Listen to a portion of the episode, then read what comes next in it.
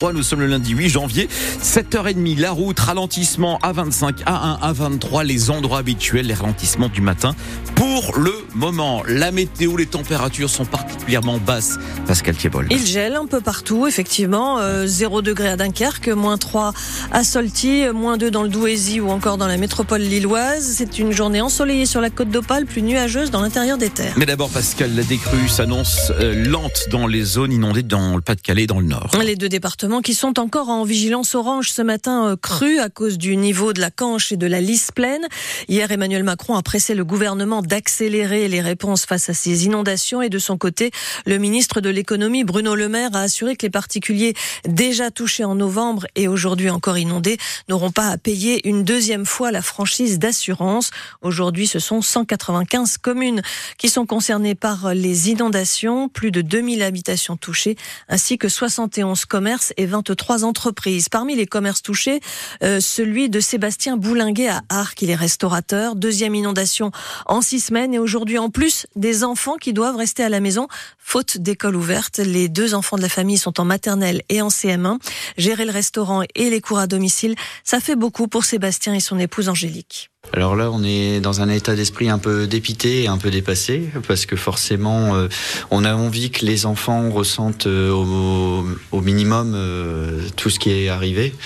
Sauf que forcément, étant nous-mêmes sinistrés, c'est compliqué. Et en plus de ça, il faut pas qu'ils aient des lacunes scolaires, parce que c'est quand même la deuxième fois que l'école ferme dû aux inondations. et c'est important à leur âge de pouvoir suivre les cours. Donc on va tout faire notre possible pour malgré tout euh, réussir à suivre euh, ce qu'ils doivent apprendre et, continuer à, à, les éduquer, même si euh, on s'était déjà bien rendu compte pendant le Covid que c'est pas facile et que professeur c'est un métier.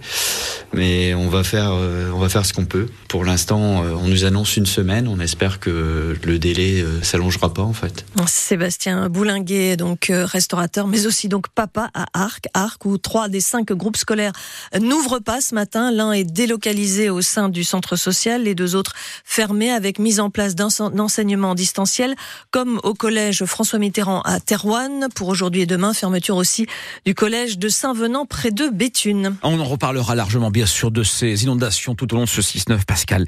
Alors, les températures devraient rester proches de 0 degré cet après-midi.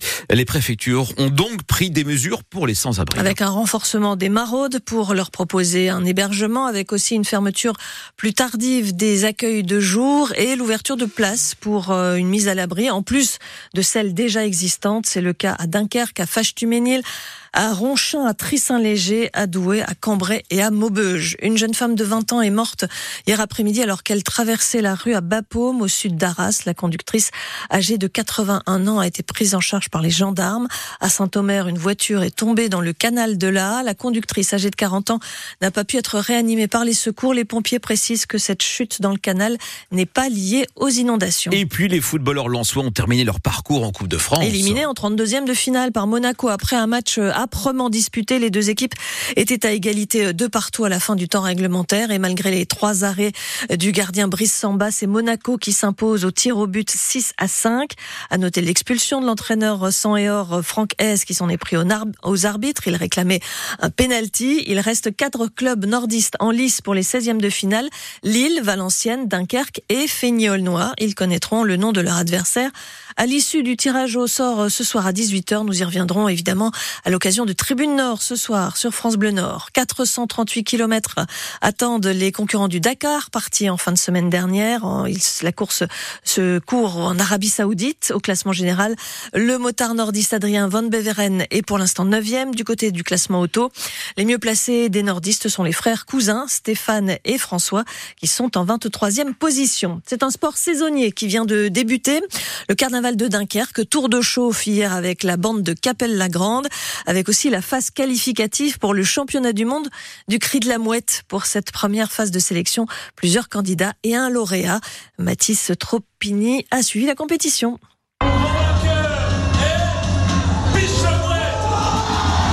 Pitch, voilà celui qui a gagné sa place au championnat du monde du cri de la mouette qui aura lieu le 11 février lors de la bande de Dunkerque. Et voici son cri.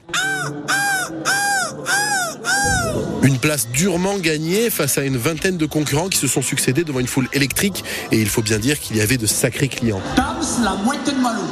Dams la moitié de Malo, alors on l'encourage C'est quoi ton nom Gambette la mouette. Nono la mouette pour vous ce midi.